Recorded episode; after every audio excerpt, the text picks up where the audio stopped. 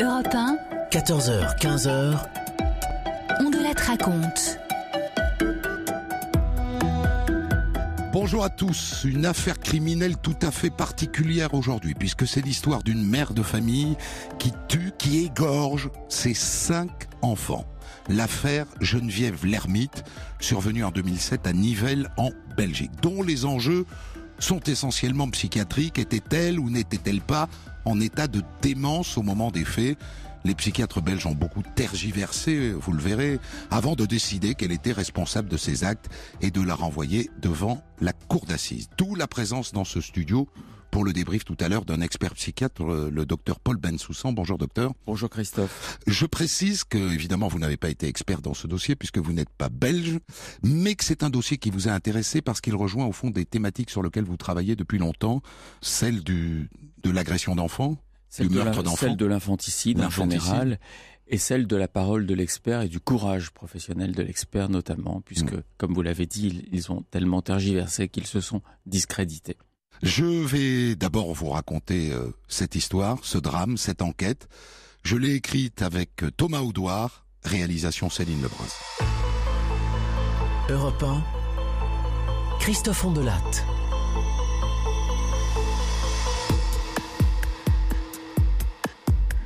La scène inaugurale de cette histoire terrible se déroule le 28 février 2007 dans un quartier tranquille de Nivelles, en Belgique wallonne.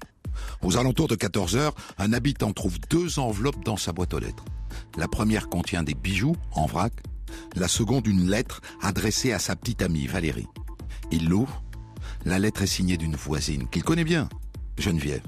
Geneviève Mocadem. C'est la meilleure amie de Valérie. Il commence à la lire, et dans la seconde où il comprend, il se met à courir vers chez Geneviève. Il est paniqué. Ma chère Valérie, il n'y a pas de solution à mon problème. J'ai pris ma décision de partir avec les enfants. Et pour toujours. Un jour tu verras, on se reverra, mais je ne regrette pas cette solution finale. Je te demande pardon. Ton amie Geneviève. J'ai pris la décision de partir avec les enfants, pour toujours. Le voisin, arrivé soufflé devant la maison de Geneviève, il est à quoi 400 mètres? Les secours sont déjà là, des ambulances, des voitures de police. C'est trop tard. Vous savez ce qui s'est passé? Ah oui? C'est pas joli joli, hein Cinq enfants égorgés. Et apparemment, c'est la mère qui a fait ça. Geneviève Mocadem a égorgé ses cinq enfants. Et elle Elle, elle s'est elle-même lardée de coups de couteau. Mais elle est vivante. Elle a raté son suicide. C'est elle-même qui a appelé la police vingt minutes plus tôt. Allô? J'ai fait quelque chose de très grave. J'ai tué mes enfants. J'ai voulu me suicider, mais j'y arrive pas. Je veux mourir. Les policiers l'ont découverte baignant dans son sang, à demi inconsciente. Madame Madame, vous nous entendez? À cette heure-ci, elle est à l'hôpital dans un état critique. Poumon perforé. On ne va pas pouvoir l'interroger tout de suite.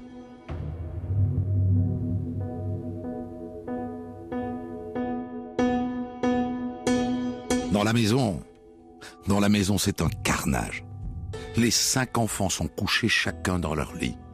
Yasmine, 14 ans, Nora, 12 ans, Myriam, 10 ans, Nina, 8 ans, et le petit dernier, Mehdi, 4 ans seulement. Elle les a égorgés un par un, et pas forcément dans leur lit d'ailleurs, parce qu'il y a du sang dans le bureau et dans la salle de bain du deuxième étage. Les légistes examinent les corps, les mains des gamins portent des traces de lutte. Les pauvres gosses se sont défendus. Ils se sont protégés de leur mère.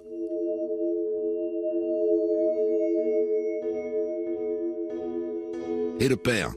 Il est où le père? Le père, il s'appelle Bouchaïb Mokadem. Il était au Maroc à Agadir chez sa mère. Il revient justement aujourd'hui. Il va falloir lui annoncer la nouvelle à sa descente d'avion. Sa femme a égorgé leurs cinq enfants.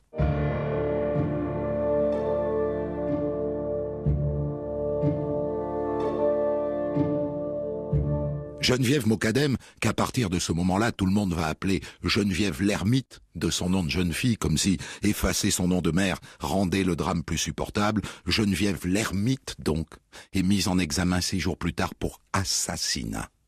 À partir de maintenant, il reste à comprendre comment une maman a pu égorger de sang-froid ses cinq enfants un par un alors qu'ils se défendaient, qu'ils tendaient leurs petits bras pour se protéger. Maman, maman, qu'est-ce que tu me fais? Pourquoi? La suite va nous faire entrer dans l'intimité d'un drôle de couple. Europe 1, on de la. Je vous raconte aujourd'hui l'affaire Geneviève l'ermite, une mère de famille qui en février 2007 à Nivelles en Belgique égorge ses cinq enfants avant de tenter de mettre fin à ses jours en se poignardant. Elle survit et elle est mise en examen pour assassinat. Le père, Bouchaïb Mokadem, qui était en voyage au Maroc, apprend la nouvelle à sa descente d'avion. Reste à comprendre les raisons de son geste.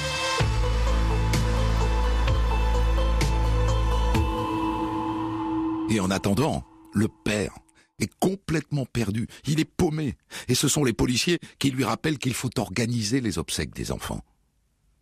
Oui, vous avez raison. Je ne sais pas quelle disposition je dois prendre. Je peux vous demander quelque chose? Dites-moi, monsieur Mokadem. Vous, vous pouvez demander à leur mère où elle veut qu'ils soient enterrés. Je ferai ce qu'elle voudra. Les policiers font passer le message. Elle veut qu'il soit enterré au Maroc, dans la tradition musulmane, dans le berceau de la famille Mokadem, au cimetière de Ben Sergao, près d'Agadir. Le père finit même par leur trouver une place dans le carré des martyrs. Il le mérite au fond. Et après, après il s'effondre, il s'enfonce dans la dépression au point qu'il faut l'hospitaliser en psychiatrie pendant trois mois. C'est terrible ce qui lui arrive.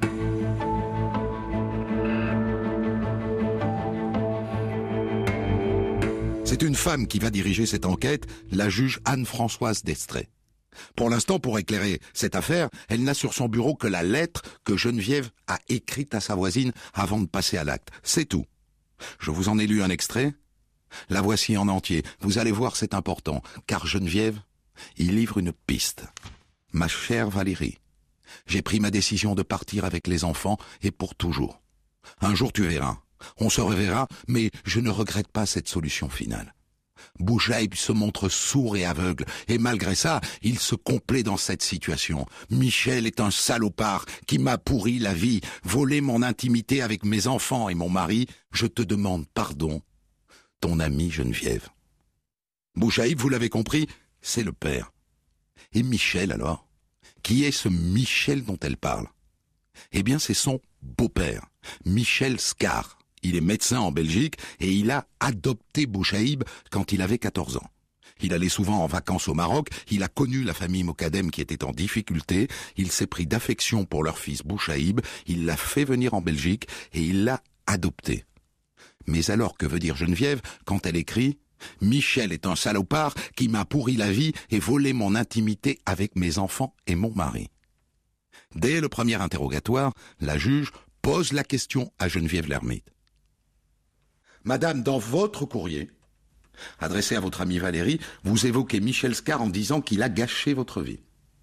Qu'est-ce que vous pouvez nous dire à ce sujet? Ah ben je peux vous dire que c'est une personne malsaine. Il a profité de ses facilités financières pour, pour nous asservir, mon mari, mes enfants et moi. A-t-il exercé des pressions sur vous? A-t-il été violent physiquement? A-t-il cherché à vous manipuler? Quel a été son rôle exact? Je vais vous dire ce que je pense. Michel Scar, là, c'est un homosexuel refoulé. Il est amoureux de mon mari. Il est amoureux de Bouchaïb, qui est son propre fils adoptif. C'est un être malsain. Geneviève aurait donc égorgé ses cinq enfants parce que son beau-père était amoureux de son mari. Ça serait donc ça le mobile.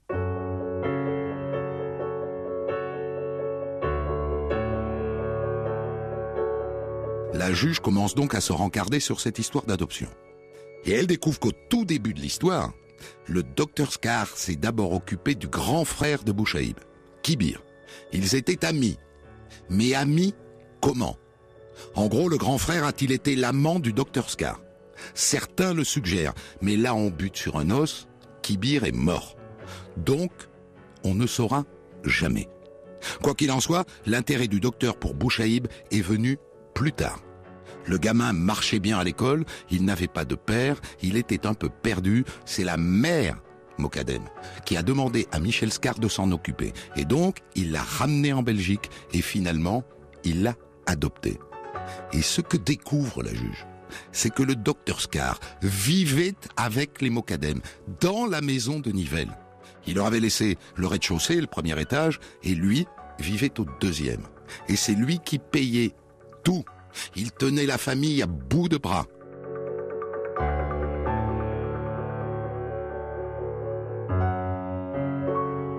Et on comprend, maintenant qu'on sait tout ça, le ressentiment de Geneviève vis-à-vis de son beau-père. On comprend qu'elle ait été agacée de la voir 24-24 au deuxième étage et de vivre à ses crochets, et sans doute était-elle peinée de voir son mari accepter cette situation de dépendance. Mais pour autant, est-ce que cela suffit à expliquer qu'elle ait égorgé ses cinq enfants? Non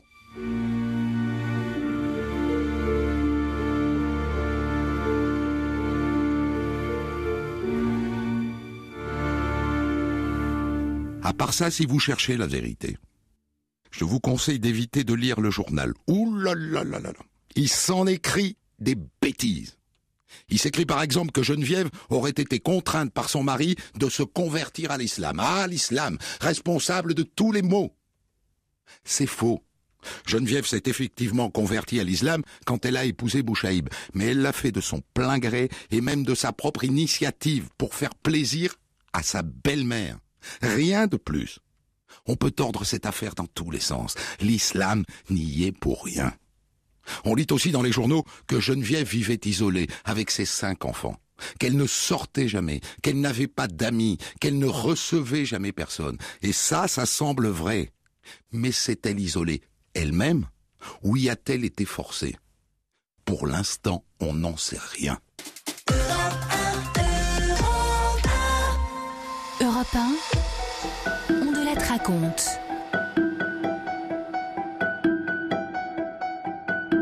Je vous raconte aujourd'hui une affaire criminelle belge, l'affaire Geneviève Lermite.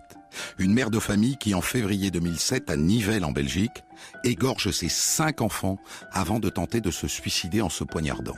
Elle survit et elle est mise en examen pour assassinat. Avant de passer à l'acte, elle a écrit une lettre à sa voisine. Lettre dans laquelle elle incrimine son beau-père, le docteur Michel Scar, qui, dit-elle, lui a pourri la vie et volé son intimité avec son mari et ses enfants. Interrogée par la juge, elle va même plus loin, elle accuse son beau-père d'être amoureux de son mari.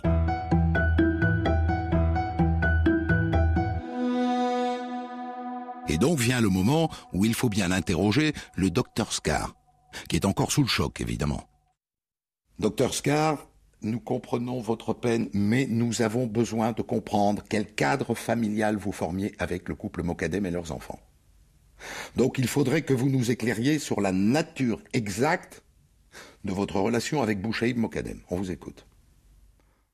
Bah écoutez, c'est simple, même si je reconnais que ça peut paraître singulier. Bouchaïb est mon fils adoptif. J'étais ami avec son frère au Maroc et comme Bouchaïb était un élève brillant à Agadir, sa mère et son frère m'ont demandé de l'aider. Voilà. D'accord. Nous avons cru comprendre que vous viviez dans la même maison qu'eux. Est-ce que c'est vrai? Oui et non. Vous savez, je travaille beaucoup, je dormais trois nuits par semaine dans cette maison. Mais vous savez, je, me considère être le père de Bouchaïb, et je considérais ses enfants comme mes propres petits-enfants. Est-il vrai que vous étiez l'employeur de Bouchaïb Mokadem? Oui. C'était mon secrétaire médical et, et aussi mon chauffeur. Il confirme par ailleurs qu'effectivement il payait tout. Il a notamment payé tous les frais de leur mariage. La famille Lermite n'a pas déboursé un centime. Oui, je les tenais à bout de bras. Mais vous noterez que Geneviève ne travaillait pas, hein Elle avait été prof dans un collège difficile. Un jour, elle s'est fait agresser par un élève. Ça a été fini. Elle s'est mise en arrêt maladie. Elle les a enchaînés. Tout ça pour dire qu'il fallait que je les aide. On apprendra plus tard que c'est lui qui a délivré la plupart des arrêts maladie. N'était-ce pas une façon de l'enfermer chez elle? Monsieur Scar, voilà ce que Madame l'ermite a déclaré à votre sujet. Nous formions un ménage à trois. Michel est un homosexuel refoulé. Et plus loin, il s'est acheté une famille et des enfants. Qu'est-ce que vous avez à répondre à ça? Mais tout ça est absolument faux. Ça fait partie des délires de Madame l'ermite. Moi, j'ai une vie sexuelle qui me satisfait amplement. Je pense que ça fait partie des élucubrations de Madame Hermite. À ce stade, évidemment, la juge se demande si elle doit impliquer d'une manière ou d'une autre Michel Scar dans ce dossier, comme étant en quelque sorte celui qui a remonté la pendule. Mais non. Pour l'instant, en dehors des déclarations de l'accusé, il n'y a rien, rien qui permette d'aller jusque-là. Et d'ailleurs, on a posé la question au père, à Bouchaïb. Votre femme, monsieur Bocadem, fait porter la responsabilité de son geste sur votre père adoptif. Qu'est-ce que vous avez à dire là-dessus? Ah bon? Ah, ça m'étonne, ça. Ah, j'ai jamais eu connaissance d'un quelconque ressentiment de ma femme à l'égard de Michel. Non. C'est intéressant, ça. Ça voudrait dire qu'elle aurait focalisé sur son beau-père, sur sa place, sur son rôle, toute seule, dans son coin, jour après jour, mois après mois, jusqu'à en devenir folle, au point de tuer ses enfants. À ce stade, c'est ça qui semble se dessiner.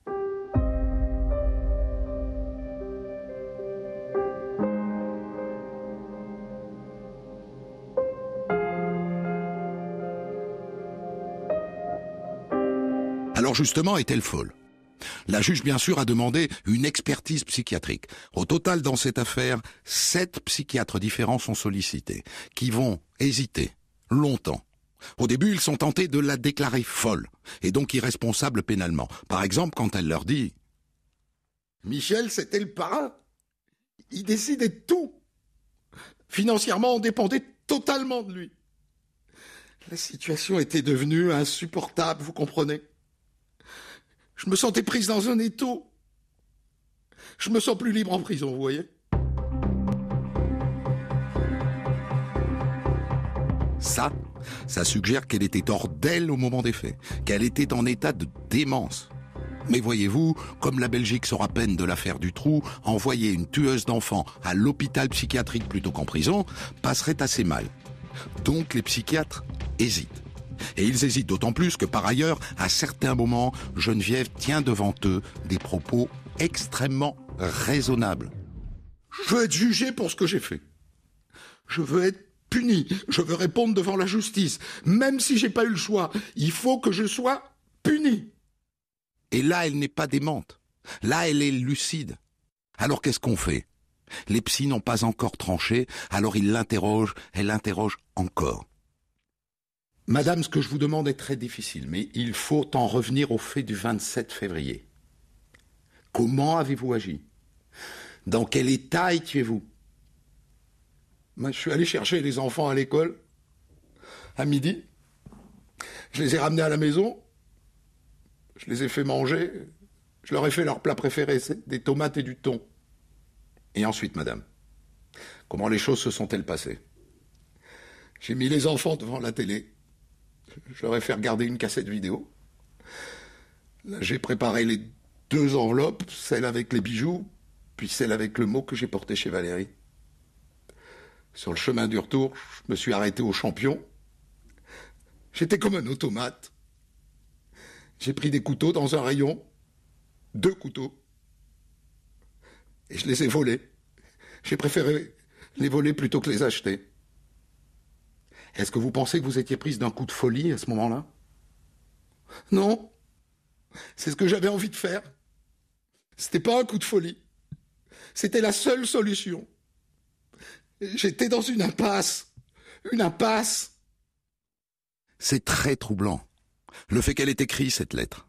Qu'elle ait mis ses bijoux dans une enveloppe pour les donner à sa copine Valérie qu'elle ait volé les couteaux chez Champion. Tout ça suggère une préméditation et absolument pas un coup de folie. Geneviève l'ermite n'est décidément pas une femme facile à décrypter. Mais il va falloir trancher, messieurs les psychiatres. Responsable ou irresponsable Europe raconte.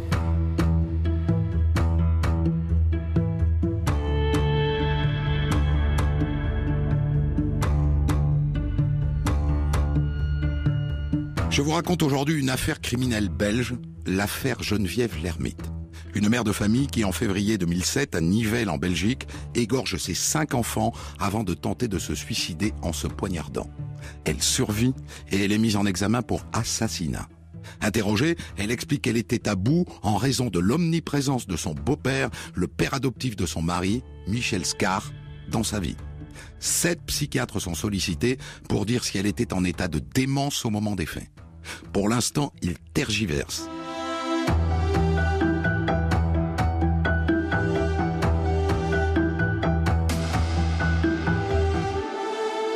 Ils tergiversent parce qu'ils sont face à une personnalité extrêmement complexe, qui souffle le chaud et le froid.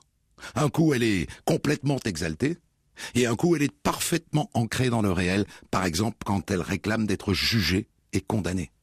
Geneviève Lermite est un cas. Et voici un autre exemple.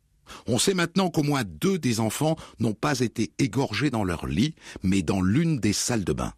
Or, dans cette salle de bain, on a retrouvé sur le miroir trois lettres écrites en lettres de sang. J, U, D. Vous pouvez nous dire ce que signifient ces, ces lettres, madame? J, U, D Oh ben, je me souviens pas avoir écrit ça. Je sais pas du tout ce que ça veut dire. Amnésie. Et ça, c'est très caractéristique des coups de folie. Mais à côté de ça, un autre jour, Geneviève évoque un mobile tout à fait rationnel. Mon mari, il avait une double vie au Maroc. Il avait épousé une autre femme. On m'a même dit qu'il y avait un enfant avec cette femme. Je pensais qu'il allait me quitter. Je pensais qu'il allait m'abandonner ici en Belgique et puis aller savoir s'il allait pas emmener les enfants. Ça, j'aurais pas pu le supporter. On interroge Bouchaïb. A priori, c'est faux. Il n'y avait pas d'autres femmes, il n'y avait pas d'autres enfants. Geneviève a psychoté, elle a inventé quelque chose qui n'existait pas.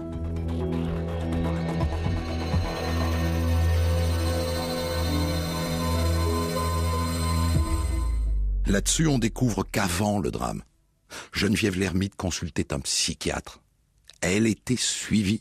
Et ce psychiatre, plus on s'approche des faits, plus elle le voit et plus elle lui écrit. Elle lui a écrit des lettres qui sont versées au dossier d'enquête. Très intéressantes, ces lettres. Docteur, j'ai peur de sortir de mon lit. Docteur, je suis bloqué au bras gauche et à la poitrine. Docteur, je ne veux pas croire en un avenir meilleur. Je suis dans une impasse pour toujours. Docteur, j'ai des idées noires, suicidaires. Docteur, je vais prendre les enfants avec moi.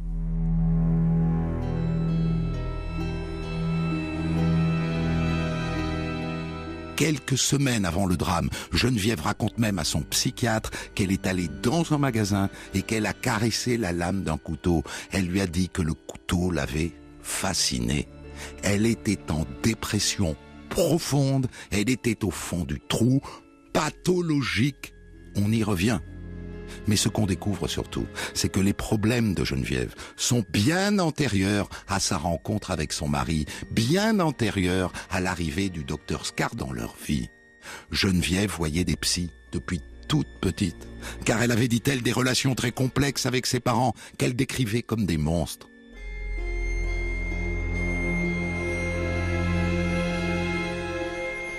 Sa sœur Catherine vient dire nos parents nous ont maltraités. Toute notre enfance, ils nous ont dit, à l'une comme à l'autre, qu'on était moche, qu'on était conne. Ils nous rabaissaient tout le temps. On va donc interroger le père. Il démente absolument. C'est faux. Nous n'avons jamais rabaissé ni Catherine ni Geneviève. Nous leur donnions une éducation un peu stricte, certes, mais rien de plus. Et on apprend à cette occasion que Geneviève, au lycée, après une déception amoureuse, a déjà fait une tentative de suicide. Et on découvre aussi qu'elle a eu un parcours scolaire très chaotique. Elle a redoublé sa quatrième et quadruplé sa classe de troisième. Donc, elle n'allait pas bien, bien avant qu'elle ne tombe dans les pattes de son beau-père. Elle dit que Michel Scar est à l'origine de tous ses problèmes. C'est faux.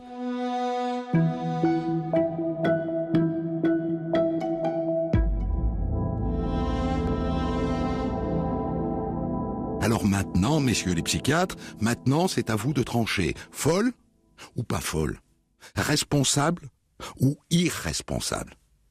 Au moment de prendre leur décision, les psys se concertent. On sait qu'au début, cinq d'entre eux sont tentés de la déclarer irresponsable. Mais les deux autres font entendre des arguments qui se tiennent. Mais enfin, cette femme a tué ses cinq enfants et elle demande à être jugée. Alors, chers confrères, ne lui enlevez pas ce droit. Et donc, après mille tergiversations, les psychiatres déclarent Geneviève Lermite responsable de ses actes. Elle voulait être jugée, elle voulait payer, elle sera jugée et elle va payer. Pour un massacre dont on a maintenant une description très précise, une description glaçante. Au cours d'une reconstitution, Geneviève Lermite a refait un par un tous les gestes. Elle commence par tuer Nina, 8 ans. Elle l'étrangle, puis elle l'égorge. Elle lave le couteau, elle se lave les mains et elle se lave le visage. Puis elle va chercher Mehdi, 4 ans. Elle l'assoit sur le bord de son lit. Elle l'étrangle d'une main et attrape de l'autre le couteau pour l'égorger. Et à nouveau, elle rince le couteau, elle se lave les mains et le visage. Puis elle appelle Myriam, 10 ans. Viens, j'ai une surprise pour toi. Elle l'installe sur une chaise, elle lui bande les yeux comme pour un jeu, et elle lui fracasse une plaque de marbre sur la tête. Bim Et la petite encore consciente crie. Arrête, maman Arrête Elle attrape le couteau et elle l'égorge, et elle va laver son couteau, ses mains et son visage. Et ensuite elle passe à Nora, 12 ans. Elle la fait venir dans la salle de bain du deuxième étage, et elle lui dit Pardonne-moi, Nora. La petite, en voyant le couteau, se défend. Elle se met sur elle à califourchon et elle l'égorge. Et en trempant son doigt dans la plaie de sa fille, elle écrit les trois lettres énigmatiques sur le miroir. J, U, D. Rinçage du couteau, lavage de main. Elle appelle enfin sa fille aînée, Yasmine, 14 ans. Viens. Tes frères et sœurs t'ont fait une surprise. Yasmine arrive. Tes frères et sœurs t'ont fait un cadeau. Il est sous le bureau, regarde. Yasmine se penche, sa mère attrape le couteau, Yasmine voit le couteau, elles se débattent toutes les deux pendant dix minutes, dix minutes, et à la fin, Geneviève l'égorge. Ensuite, elle traîne les corps, un par un, jusqu'à leur lit, et elle pose un nounours à côté de leur tête, dans chacun des lits. Elle s'assoit à une table, elle pose le manche du couteau sur la table, la lame en direction de son cœur, et elle tombe sur le couteau. Le couteau perfore le poumon, mais pas le cœur, ça se joue à quelques centimètres. Voilà pour les faits pour lesquels Geneviève l'ermite sera donc jugée. Europe 1, On de la.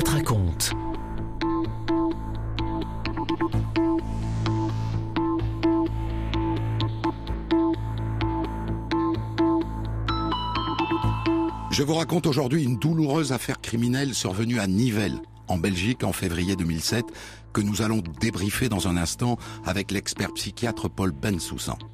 En février 2007, donc, une mère de famille, Geneviève Lermite, égorge un par un ses cinq enfants avant de tenter de se donner la mort sans y parvenir. Après avoir longtemps tergiversé, les psychiatres la déclarent responsable de ses actes. Geneviève Lermite est donc renvoyée devant la cour d'assises. Le procès s'ouvre un peu moins de deux ans après le drame devant la cour d'assises du Wallon-Brabant. Il est marqué bien sûr par le récit des cinq meurtres par Geneviève Lermite elle-même. Elle y raconte qu'elle a entendu une voix dans sa tête qui lui a dit ⁇ Ça y est, la machine est en route ⁇ Alors en larmes, elle est incapable d'expliquer la suite. Ce que j'ai fait, c'est l'opposé de ce que je pensais. Les enfants étaient le moteur de ma vie.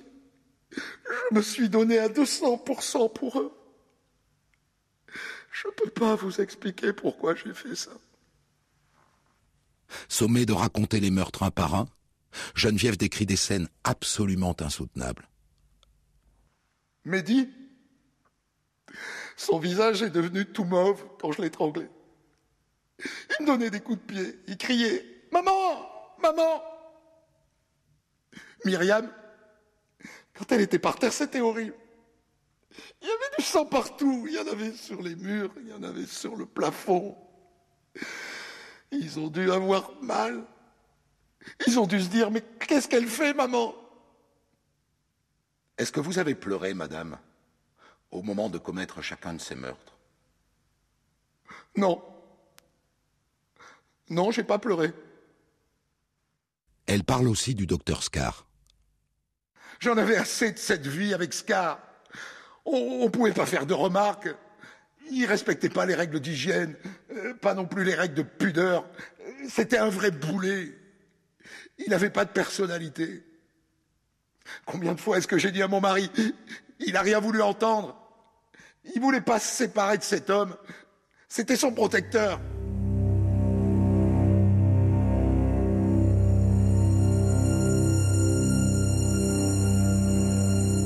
Projette sur grand écran les images de la scène de crime. Les cinq petits corps dans leur lit. Elle les regarde. Elle ne manifeste aucune émotion. Le docteur Scar est appelé à la barre, bien sûr. Il raconte qu'il est stérile, qu'il ne pouvait pas avoir d'enfant, que grâce à Bouchaïb, il a eu enfin un fils et ensuite des petits-enfants. Il dit qu'il les considérait comme ses petits-enfants.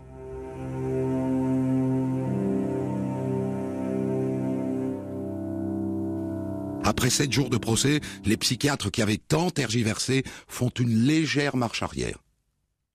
L'accusé était au moment des faits dans un état grave de déséquilibre mental qui la rendait incapable du contrôle de ses actions.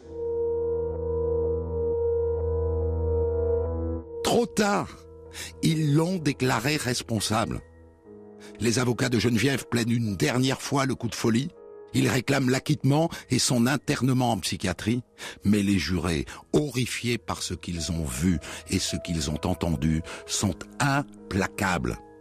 Le vendredi 19 décembre 2008, il condamne Geneviève à la réclusion criminelle à perpétuité.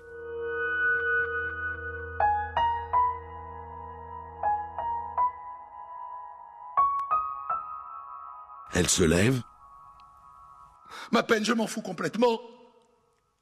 Toute ma vie, je serai emmurée dans mon chagrin. J'aurai toujours du mal à me sentir vivante. Toujours.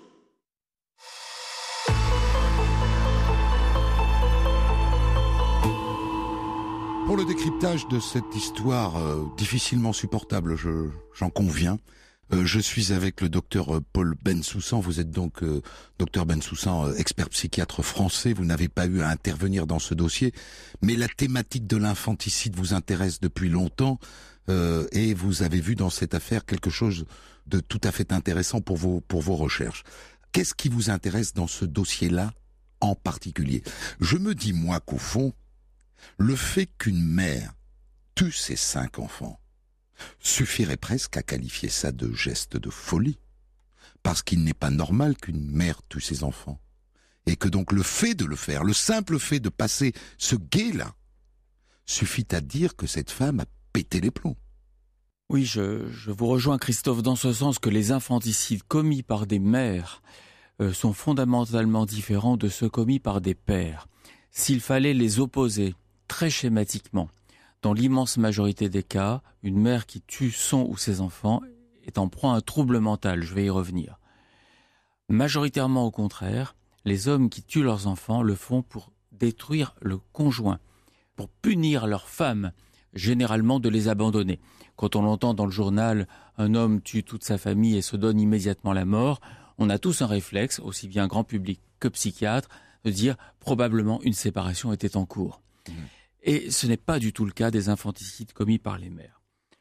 Alors pour vous répondre, ce qui me passionne dans, cette affaire, c'est que elle rejoint plusieurs dimensions. Il y a bien sûr cet infanticide à la limite, euh, ces infanticides à la limite du supportable, mais il y a aussi cette thématique très importante de la dimension thérapeutique et symbolique de la peine.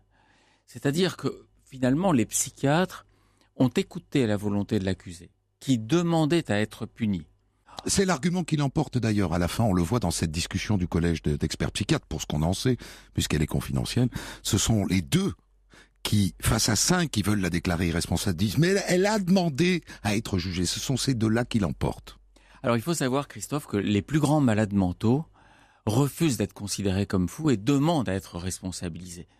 Est-ce que pour autant l'expert psychiatre doit écrire, doit laisser son, patient, son détenu, euh, tenir le stylo dans son rapport Je ne crois pas. Je crois que nous, bien que nous ayons euh, effectivement une science molle et pas une science dure, c'est-à-dire que beaucoup de choses en, psychiatrie ne sont ni vérifiables ni réfutables, nous devons tendre quand même à être des techniciens pour le magistrat qui nous désigne. Donc, à votre avis, ils auraient dû, sans fléchir, la déclarer irresponsable parce qu'il n'y a pas d'autre analyse possible de ce crime? La meilleure preuve en est le rétropédalage lors du procès d'assises. Parce que si ma mémoire est bonne, lorsque les experts font machine arrière, c'est qu'ils on donne lecture pendant le procès de la lettre euh, communication psychiatre. Donc des, lettres qu'elle a écrites à son psychiatre. Dans une des lettres, oui. Des lettres, pardon. Et ils, ne les ont pas lues avant à ma connaissance et sous Pendant l'expertise, ils, n'ont pas, ils ne les ont pas lues, je vous confirme. Ça, ah voilà, vous me le confirmez. C'était, c'était le souvenir que j'en avais. Et c'est à ce moment-là que les experts disent, ah. si nous avions eu ces lettres, nous aurions considéré que son discernement était aboli, en d'autres termes moins, moins abscons, nous aurions considéré qu'elle ne pouvait pas être jugée, qu'elle devait être soignée. On va marquer une pause, docteur Ben Soussan, et on va donc parler de cette euh, mélancolie, de cette dépression euh, qui frappait euh, Geneviève l'ermite. Est-ce qu'elle est référencée dans les cas qui peuvent donner lieu à irresponsabilité pénale devant la justice? On en parle après la pub. C'est une histoire que vous avez peut-être entendue dans l'actualité en 2007 que vous raconte aujourd'hui Christophe Delat, une, une histoire de famille. Et nous allons détailler tout cela maintenant avec votre invité, Christophe, jusqu'à 15h.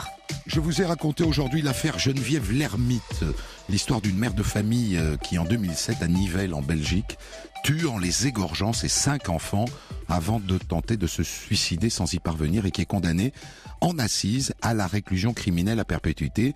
Et pour le débrief, puisque le grand enjeu de cette affaire était psychiatrique, Geneviève Lermite était-elle oui ou non en état de démence au, moment des faits Je suis avec un psychiatre expert français, l'un des meilleurs, euh, qui s'est intéressé à cette histoire, le docteur Paul Bensoussan. Alors je voudrais, euh, docteur Bensoussan, euh, pour faire acte de bonne pédagogie, que vous nous rappeliez dans quelles circonstances, vous, expert psychiatre, vous avez le droit de dire qu'un tueur est ou était ou n'était pas euh, en état de démence au moment des faits, et ce qui a pour conséquence de lui épargner le procès et de l'emmener directement vers l'hôpital psychiatrique. Est-ce qu'il y a une liste précise des maladies psychiatriques qui dispensent de la justice? Euh, Dans les histoires que je raconte en général, les gens qui ne vont pas devant la justice, qui vont tout droit à l'hôpital psychiatrique, sont des schizophrènes.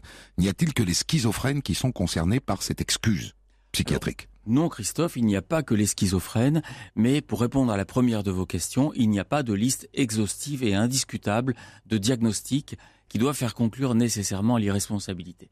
Donc c'est à votre appréciation? Oui, et, vous avez raison de le souligner parce que dans l'évaluation du discernement, un peu beaucoup passionnément à la folie, pas du tout, c'est le, le royaume du subjectif. Vous pensez-vous que Geneviève Lermite était atteinte de mélancolie profonde? Euh, la mélancolie, c'est un terme très galvaudé, évidemment. Nous sommes tous mélancoliques, mais nous ne le sommes pas tous, en fait, sur le plan psychiatrique. C'est un terme qui a sa définition. Voilà. Qui est très loin, bien sûr, du sens romantique, euh, qui désigne simplement la forme la plus grave de dépression. Et encore une fois, je le dis avec beaucoup de prudence, puisque je n'ai pas examiné Geneviève Lermite, mais lorsque mes collègues experts ont entendu les lettres, le contenu des lettres qu'elle avait écrites euh, à son psychiatre. Et que vous avez lu, vous. Hein? Et que j'ai lu. Oui. Et là, réellement, c'est la thématique mélancolique par définition, c'est-à-dire absence d'issue, idée de damnation. C'est je suis face à un mur, c'est ça que vous face à un mur. Non seulement l'avenir est sombre, ce que dirait n'importe quel déprimé, mais il n'y a pas d'avenir. C'est la fin. Elle emploie le terme de solution finale. Comment ne pas penser à l'autre acception de ce terme avec l'anéantissement et, le massacre. Et elle dit que c'est très dur à entendre pour le public, mais l'infanticide peut être un geste d'amour. Elle dit j'emmène mes enfants avec moi, car dans la thématique mélancolique, il serait lâche et c'est ce serait un abandon de se donner la mort en vouant à l'enfer, l'enfer qu'on cherche à fuir, hmm. on y vouerait les enfants, ce qu'on aime le plus. Non, on les emmène avec soi. C'est le suicide qui est dit dans notre jargon altruiste car c'est un acte d'amour, aussi difficile à entendre que ce soit. Mais cet état de sidération, au bout de cette mélancolie, ce mur dont vous parlez, euh, il n'y a aucune autre solution que me tuer et les tuer pour les emmener avec moi. Est-ce qu'il peut durer longtemps? Parce que on voit qu'elle va porter ses deux lettres chez son ami, puis elle va chez Champion pour voler ses deux couteaux qui vont lui servir à égorger ses enfants, puis elle rentre chez elle et elle les appelle un par un. Ça dure peut-être trois, quatre heures. C'est un processus extrêmement long. Alors il y a le passage à l'acte meurtrier et il y a la mélancolie. Donc pour vous répondre, avant euh, l'avènement des antidépresseurs et des électrochocs, car la mélancolie euh, c'est l'indication reine des électrochocs, eh bien euh, un accès mélancolique guérissait spontanément en 6 à 12 mois pour ceux qui ne se suicidaient pas. La durée du passage à l'acte, c'est aussi ce qui lui a porté préjudice dans la compréhension d'un juré d'assises. Nous assimilons le crime fou à un coup de folie, comme vous l'aviez dit, c'est-à-dire quelque chose qu'on n'avait pas anticipé la seconde d'avant.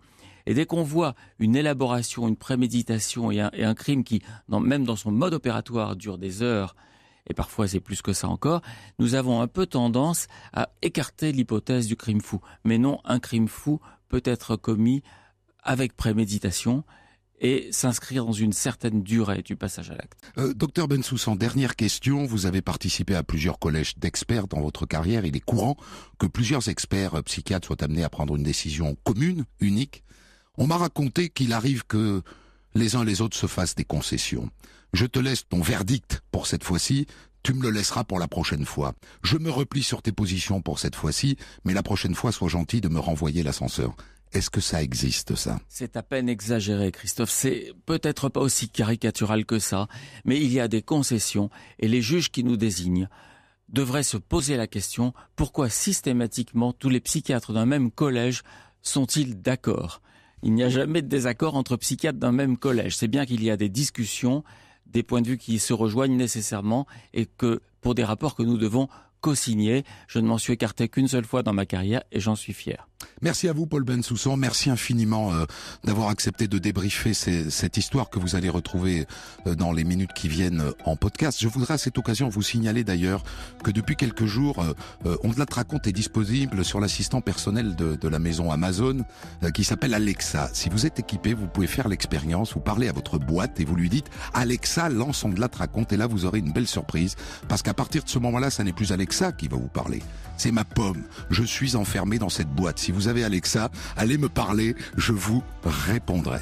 Dans un instant, euh, Olivier Delacroix, ce sera à 15h pile. Avant ça, les infos. Excellent après-midi à vous tous et à demain. Merci beaucoup Christophe Ondat. Très bel après-midi à vous aussi. C'est dans un instant en effet, dans moins de 5 minutes maintenant à 15h pile. Olivier Delacroix vous écoute tous les jours sur Europe 1. Bonjour Olivier. Bonjour Anissa. De quoi on va parler en ce lundi? Alors aujourd'hui nous allons parler des slashers. Ce sont euh, ces personnes qui ont plusieurs travails euh, par nécessité ou par envie. C'est le sujet d'aujourd'hui. Eh bien vous pouvez réagir bien sûr, venir témoigner. N'hésitez pas. Olivier Delacroix vous écoute tous les jours sur Europe 1. Ça se passe au 39 21 et sur les sociaux avec le hashtag Europe 1 et sur la page Facebook de l'émission.